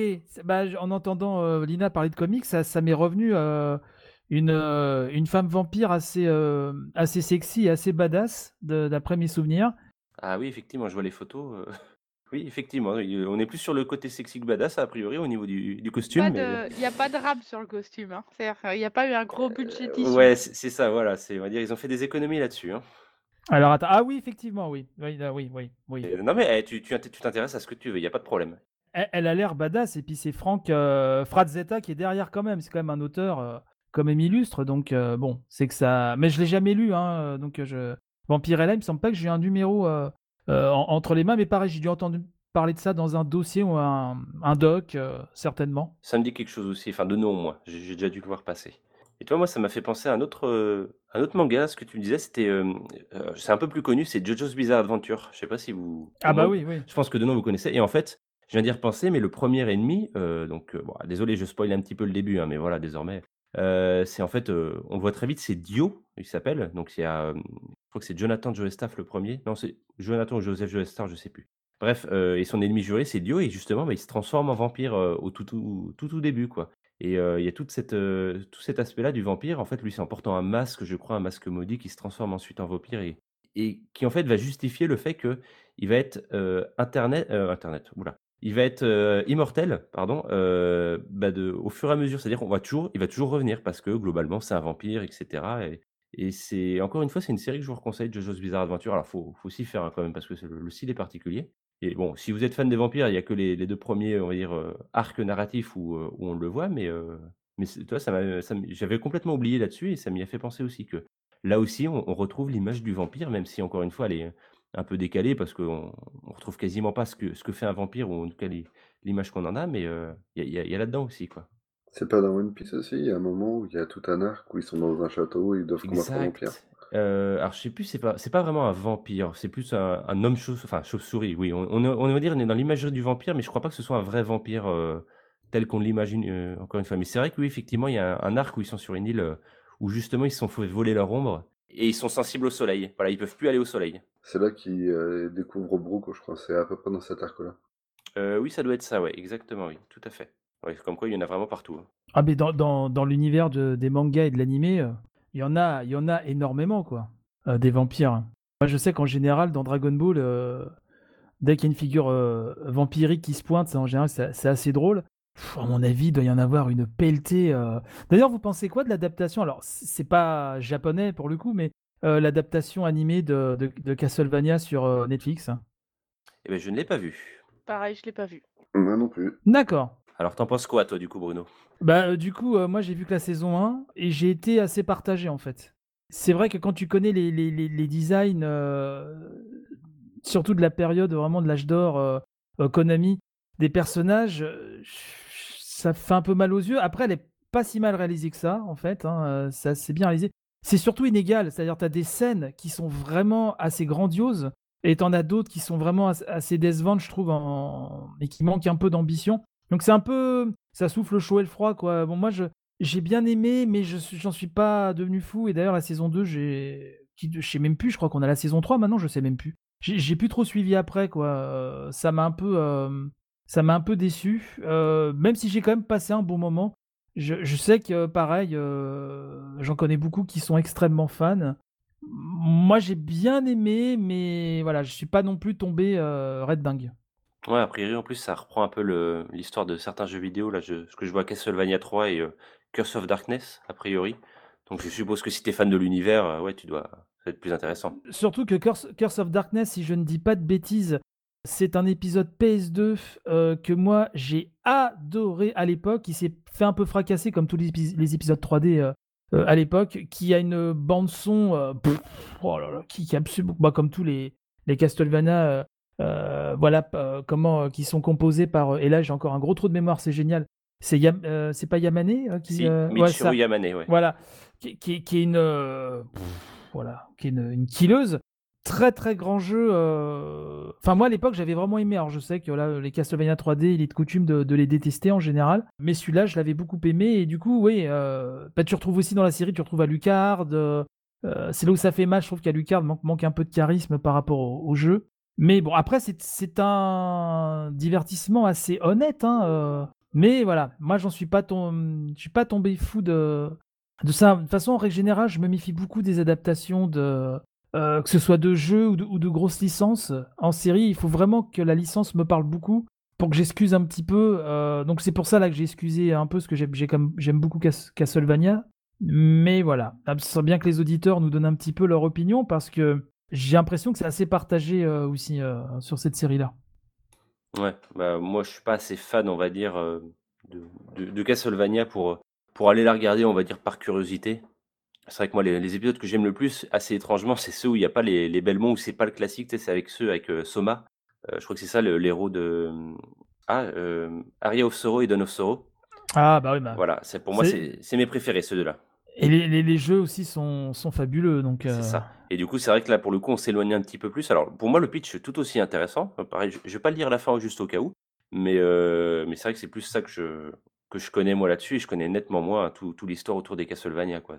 Pourtant, c'est qui a l'air, vraiment intéressante. hein, ça a vraiment être l'air tout un univers, mais c'est vrai que moi, je suis peut-être un peu moins réceptif. C'est vrai que comme on n'arrête pas de le répéter, mais moi, c'est vrai que les, Dracula, les vampires. Bon, je, voilà, je vois ça de loin, je reconnais, mais c'est vrai que c'est pas quelque chose qui me, qui me fait vibrer spécialement, quoi. Bah, le, truc, c'est que dans, dans Castlevania, ce qui, ce est intéressant, c'est que la figure du vampire, c'est c'est au bout du chemin, c'est c'est Dracula, quoi. Et c'est parfois aussi les héros, bon, comme Alucard, par exemple, effectivement, qui est, euh, qui est pas proprement parler un vampire, mais voilà, qui est fils de Dracula, et effectivement, ça se ressent dans certains de ses pouvoirs. Mais euh, ça convoque tout un imaginaire, en fait, qui est lié au film de genre. Euh, c'est ça qui est vachement chouette, en fait, dans, dans Castlevania. Moi, je sais que le, le premier que j'ai fait sérieusement à l'époque, c'était le, le- celui qu'on appelle chez nous le Super Castlevania 4 sur Super Nintendo, qui, qui reste vraiment un de mes préférés. je trouve la bande son extraordinaire. Euh, le, jeu hein, est très bariolé visuellement, mais je trouve qu'il a un charme fou. Sachant qu'au Japon, il a été vendu comme un, comme un remake hein, du, premier, euh, du premier opus euh, Famicom. T'as as de tout dedans, quoi. C'est-à-dire que t'as as, la, la figure vampirique, mais tu as aussi donc des momies, tu as des, loups-garous, tu as des zombies, euh, tu as des créatures assez immondes, tu as, des hommes-pierres, euh, tu as des monstres aquatiques, enfin tu as, tout bon, ce que tu retrouves habituellement dans, dans, dans, dans, dans, Cas- dans Castlevania, mais euh, dans les épisodes classiques, c'est vrai que c'est vraiment celui moi qui m'a énormément plu. Et puis bien sûr après, euh, voilà, l'incontournable Symphony of the Night, et puis les épisodes GBA que, j'aime beaucoup. Je me suis refait d'ailleurs récemment, euh, je l'ai fait grâce à une, certaine Recall Box, n'est-ce pas? Je me suis refait donc effectivement Aria of Sorrow, qui est le meilleur de la trilogie GBA, pour beaucoup. Et effectivement, je le pense aussi. Quel régal. Quel régal de le retrouver. En plus, là, sur grand écran, moi, avec mes yeux taupes, là, j'ai bien, je peux bien profiter du level design les musiques, enfin voilà, toute l'ambiance, etc., les secrets. Et ouais, c'est. Alors je suis un peu moins fan. Je, sais pas ce que tu avais pensé, toi, des. Ce que vous avez pensé d'ailleurs des euh, d'espèces de reboot euh, suite euh, que Konami avait lancé sur 360 PS3, le, le, les, les Castlevania de, Mercury Steam. Lord of Shadow, c'est ça? Voilà, et sa suite. Ouais, en 3D, non. J'ai pas aimé du tout. Je l'avais essayé un peu, je crois, dans, une, dans un Micromania ou une Fnac, je sais plus très bien. Et j'avais vraiment pas aimé. Je disais, ouais, c'est un, voilà, un truc avec des fouets, ok, mais bon, on est vraiment dans le blockbuster, un peu bébête. Moi, j'ai rien contre God of War, ça n'a jamais été une de mes séries euh, fétiches, j'avais beaucoup aimé le 1 à l'époque, puis après je trouvais que ça se répétait un peu. Mais là, j'avais l'impression que c'était un mix de, God of War et, de tout ce qui euh, marchait à l'époque. Et déjà à l'époque, euh, je sais que Shadow of the Colossus commençait déjà à influencer pas mal de monde. Et en fait, c'est ça qui m'avait déçu, c'est que je trouvais qu'il avait aucune personnalité. tu avais des arènes à, la God of War, après tu te trouvais à des, scènes, avec des scènes de boss qui rappelaient Shadow of the Colossus, et je dis et je me dis au bout d'un moment, mais le jeu, il a une personnalité ou, euh, ou pas? Avec des QTE partout. Oui, il était très beau par contre. Il était très beau, la musique était super chouette, euh, la direction artistique était très très belle, les artworks c'était était fou. Mais euh, manette en main, c'était. Ouais, ça, ça, faisait un peu super production sans âme. En fait, et moi, j'ai pas aimé. Et la suite, je l'avais essayé vite fait, et j'avais pas aimé non plus je crois qu'ils avaient été bien accueillis pourtant, il me semble. Hein. Peut-être parce que c'était un ah, genre que. voilà. oui. Ouais, c'est ça, ouais. c'est un genre que tout le monde connaissait, donc forcément, ils retrouvent Castlevania, ils retrouvent un genre qu'ils aiment, euh, voilà, ils, se font plaisir, quoi. Mais c'est vrai que c'est pas, c'est pas comme un connu, quoi.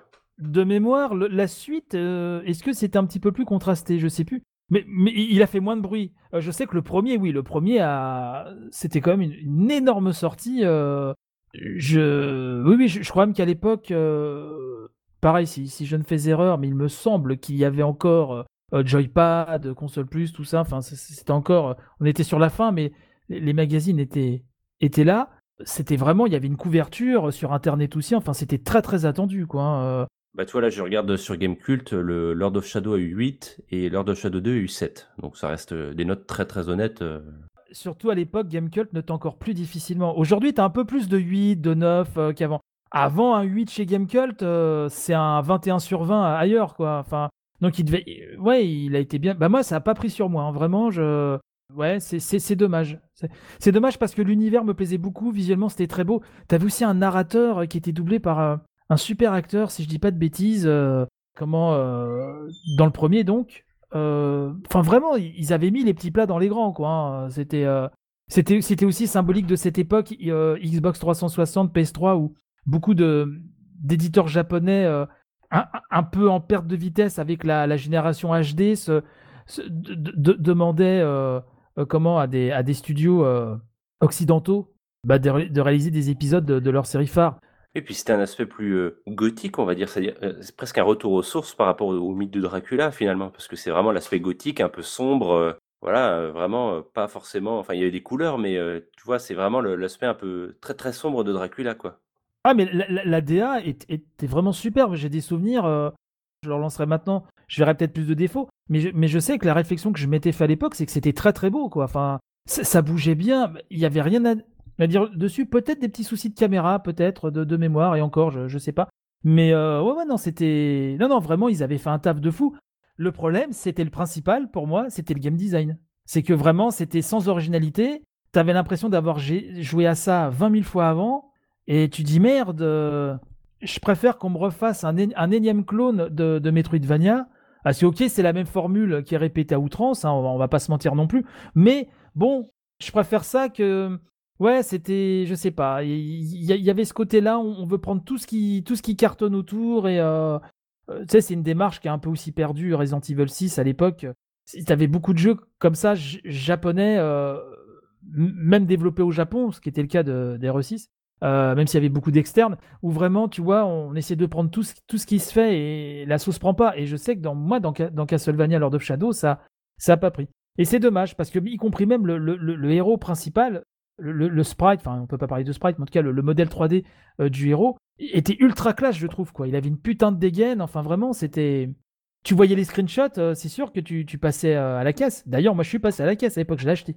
C'est marrant ce que tu dis parce que toi, là, tu parles de, on va dire, de- d'un conglomérat de, de différentes euh, références. Finalement, euh, quand j'y repense, même les premiers euh, Castlevania ou même le mythe de Dracula au fur et à mesure, ça s'est très vite associé euh, à tout ce qui est créatures euh, un peu euh, fantastiques, tout ce qui est cryptide, créatures de la nuit, comme tu disais, les loups-garous, les momies. euh, Il y a eu un homme invisible, je crois, à un J'ai moment. pensé justement à ça, quel était le bestiaire de Castlevania, savoir si on était justement de, uniquement de, sur du vampire ou si euh, justement comme euh, faisait beaucoup la Warner avec des euh, plusieurs monstres euh, reliés autour du euh, autour du vampire. Bah, il y a des loups-garous, je crois qu'il y a Frankenstein à un moment qu'on voit ou qu'on combat. je Ouais, crois. ouais, bah, bah, c'est ce, Donc- que- c'est ce que je vous disais tout à l'heure. Ouais, Tu- c'est tu, ça. Tu, tu retrouves, tu retrouves toutes ces figures des, des films classiques, euh, no- notamment de la Hammer, et tout ce qui a nourri la pop culture depuis, euh, la pop culture, euh, donc euh, le versant hor- hor- hor- horrifique. Euh, t'as, t'as, t'as- t'as Frankenstein, t'as, t'as des momies, t'as des loups-garous, t'as, les, t'as, t'as des clones de clones de créatures euh, du lac. Mais toi, ça, ça on l'a depuis le début finalement. On l'a depuis le début de la série. C'est vrai que ça nous a jamais choqué au final. Non, c'est normal. Alors que, alors que ça allait pas ensemble. Enfin, je veux dire, ça allait pas ensemble, si, mais ça- ça- on est, on est sur un autre univers normalement. Ça n'a jamais été euh, admis ou voilà euh, dit que le- les, les vampires vivaient dans le même univers que les loups-garous. Enfin, tu, tu vois ce que je veux dire? Pour moi, c'est vraiment deux univers à part, confusionnés parce que pourquoi pas? C'était des, des jeux japonais comme ça. Et, et du côté du grand rival de l'époque de, de Konami chez Capcom, tu avais la, la série des Makaimura, euh, les, les, les Ghouls and Ghosts, enfin Ghost and Goblins, Ghouls and Ghosts, euh, Super Ghouls and Ghosts, etc. C'est-à-dire que tu- ça mélangeait euh, toute cette imagerie horrifique en fait avec des, euh, des, des, des, des ghouls, t'avais des faucheuses aussi, euh, y compris dans, dans Castlevania, t'as toujours la figure de la faucheuse aussi. Ah oui, la mort, ouais. T'as as tout ça en fait. T'as tout, t'as des golems, t'as. Enfin, en fait, ça, ça convoque tout, tout, toute l'imagerie de, de, tout ce qui est. euh, je parlais des zombies, euh, tout à l'heure aussi, t'as des zombies. Euh, ça convoque tout ça en fait. C'est tout ce qui est film d'horreur, film fantastique, et c'est une sorte de, de, de, créature all-star en fait. Et, c'est tout à fait ça. Et le mieux dans, dans l'histoire, c'est que ça paraît pas incongru en fait. Pour nous, c'est logique. Dans un film, on se dirait, putain, c'est déjà arrivé, il y a quelques films qui ont fait ça, où t'as toutes les créatures fantastiques qui sont réunies, tu dis, putain, c'est pas commun. Bah, dans les jeux vidéo, ils font ça depuis, euh, les années 80, quoi. Et, Castlevania, et euh, du côté de chez Capcom, euh, Ghost and Goblin, c'est tout à fait ça. Tu, tu retrouves tout- tout- toutes ces figures là, et, le vampire, on est, une des, stars. Tu sais, c'est comme, dans, je reviens sur les cartoons, mais t'as toujours un épisode Halloween. Quelles que soient les séries, bon, on parlait des Simpsons, mais même les cartoons plus cartoonesques, on dirait, plus cartoonesques, je dirais, euh, t'as toujours un épisode d'Halloween. Les héros, ils vont se déguiser. Ils vont se déguiser en quoi? Dans l'eau, t'as toujours un vampire, de toute façon. Regarde dans les loads, t'as as toujours la gothique euh, qui est dans, dans son cercueil, etc. Donc c'est typiquement l'image de vampire aussi. C'est exactement ça, ouais. C'est- exactement ça. C'est vrai que l'imagerie gothique qu'on a, qu'on voit beaucoup aussi dans, dans, dans, dans les œuvres de fiction, euh, bah, les références aux, aux vampires sont, voilà, sont, sont légion, quoi. Donc en fait, euh, là, on se rend compte au fil de notre discussion que sans s'en rendre compte, en fait, t'as l'impression que des vampires, euh, on nous en colle partout et on n'y fait même plus attention. C'est devenu tellement classique que, que voilà, c'est comme ça. Bah, c'est vraiment un élément de pop culture, quoi. C'est vraiment là, euh, c'est rentré dans la culture. C'est un truc, on sait instinctivement, un vampire, c'est quoi, euh, quels sont à peu près ses pouvoirs, qu'est-ce qu'il fait, ce genre de choses, quoi. Finalement, c'est inné. Et, et- et chacun a son vampire selon ses goûts, selon la période dans laquelle il est né. Chacun va avoir sa vision du vampire euh, telle que comme comme euh, certains vont avoir leur film de zombies, certains ça va être Romero, euh, d'autres ça va être 28 jours plus tard, enfin voilà, d'autres ça va être Resident Evil. C'est pareil en fait, c'est- une figure tellement iconique qu'elle transcende les époques et les modes. Et, et, le vampire, tu tu le trouveras toujours sur ton chemin, dans d'autres formes. Et, c'est même ça qui est très stimulant, je trouve, d'un point de vue créatif et aussi d'un point de vue, euh, comment, euh, du point de vue du spectateur ou du lecteur ou du joueur, ce que tu veux, c'est de voir comment il, réinterprète ça à chaque fois. Euh, c'est comment tu vas être surpris avec cette figure qui a été, qui a été tellement, tellement, tellement été traitée quoi, à travers les années. Et c'est inté- intéressant de, savoir qui va être le prochain à, remettre le vampire au, cœur du, tu vois, Twilight, on peut aimer ou détester, se moquer ou quoi ou qu'est-ce, mais c'est vrai que ça avait relancé une mode autour des histoires de vampires, on en a bouffé pendant des années. Bah, c'est int- c'est intéressant de voir, c'est stimulant de se dire euh, bah, quelle, est le- quelle est la prochaine œuvre qui va remettre ça vraiment, euh, qui va remettre la figure du vampire euh, à la mode, même si techniquement il elle est toujours à la mode, cette figure-là. Mais quelle, quelle est l'œuvre avec des vampires qui va, la prochaine qui va cartonner, etc. Donc ça, c'est toujours intéressant à observer.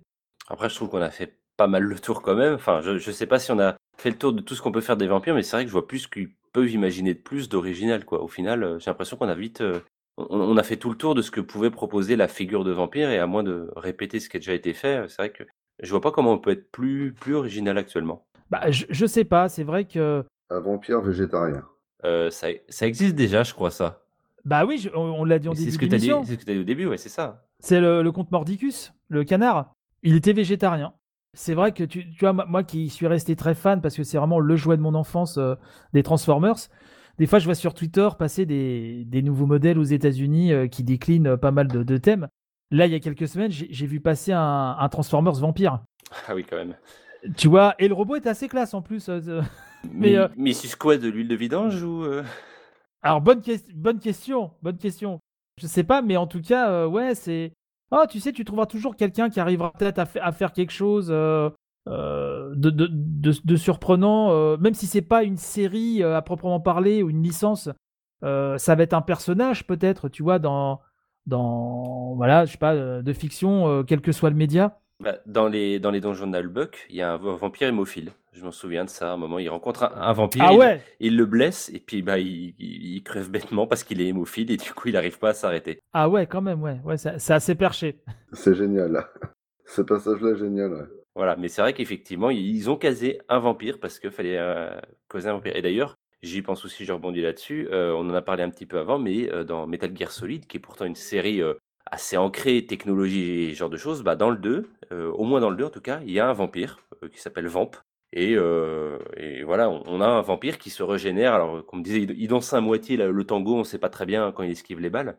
Et, euh, et j'ai pas vérifié, mais il me semble que justement, ça c'est pareil, sa capacité de vampire est justifiée par les, dans l'univers du jeu, ce qu'on appelle les nanomachines, qui fait qu'il se régénère euh, très très vite. Et du coup, c'est comme un vampire qui est immortel, quoi. Euh, même si on lui met une balle dans la tête, bah, il va se régénérer très vite. Assez classe, hein, ouais, vraiment. euh, ouais, j'aimais bien ces petites danses. je crois que c'était du flamenco, je sais plus. Mais perso assez classe, je trouve. Too much, hein, à l'image de ce que peut faire Kojima.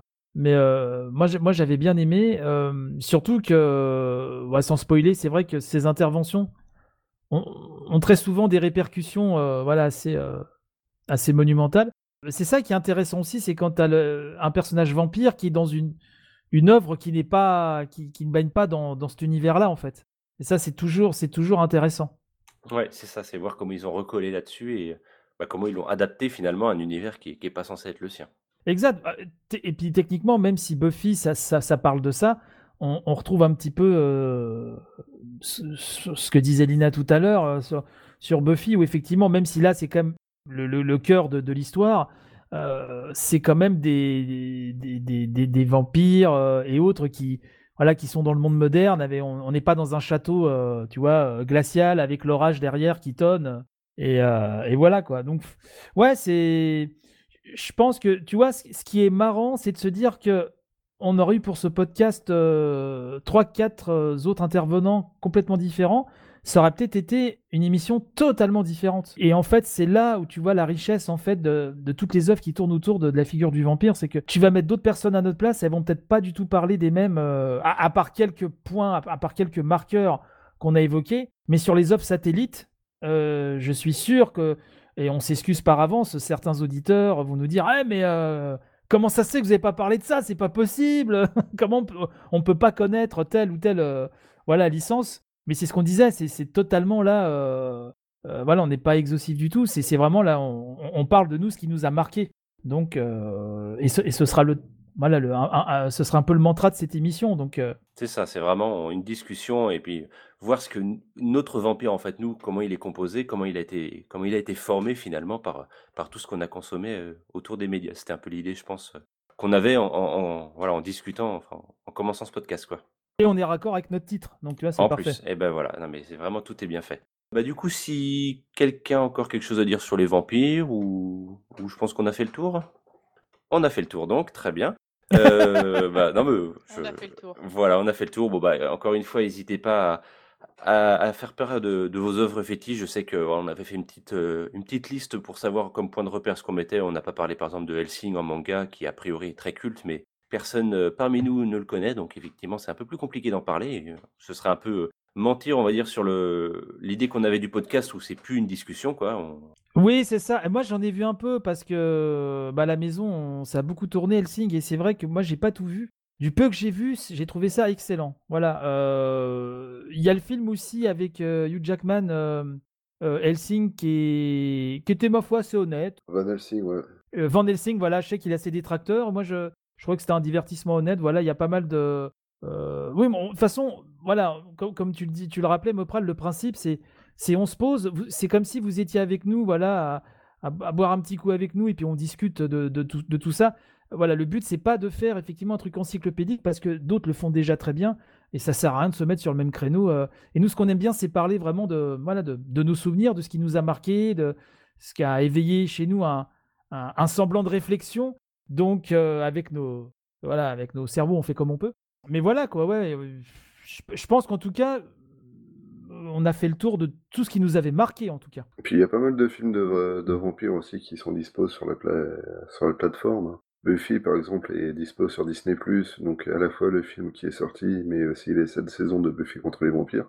Le Dracula de Coppola, bah, dispo sur Netflix. Van Helsing est dispo aussi sur Netflix, donc il y a pas mal de- d'endroits où on peut se faire plaisir et mater pas mal de choses autour de, cette figure euh, gothique, quoi.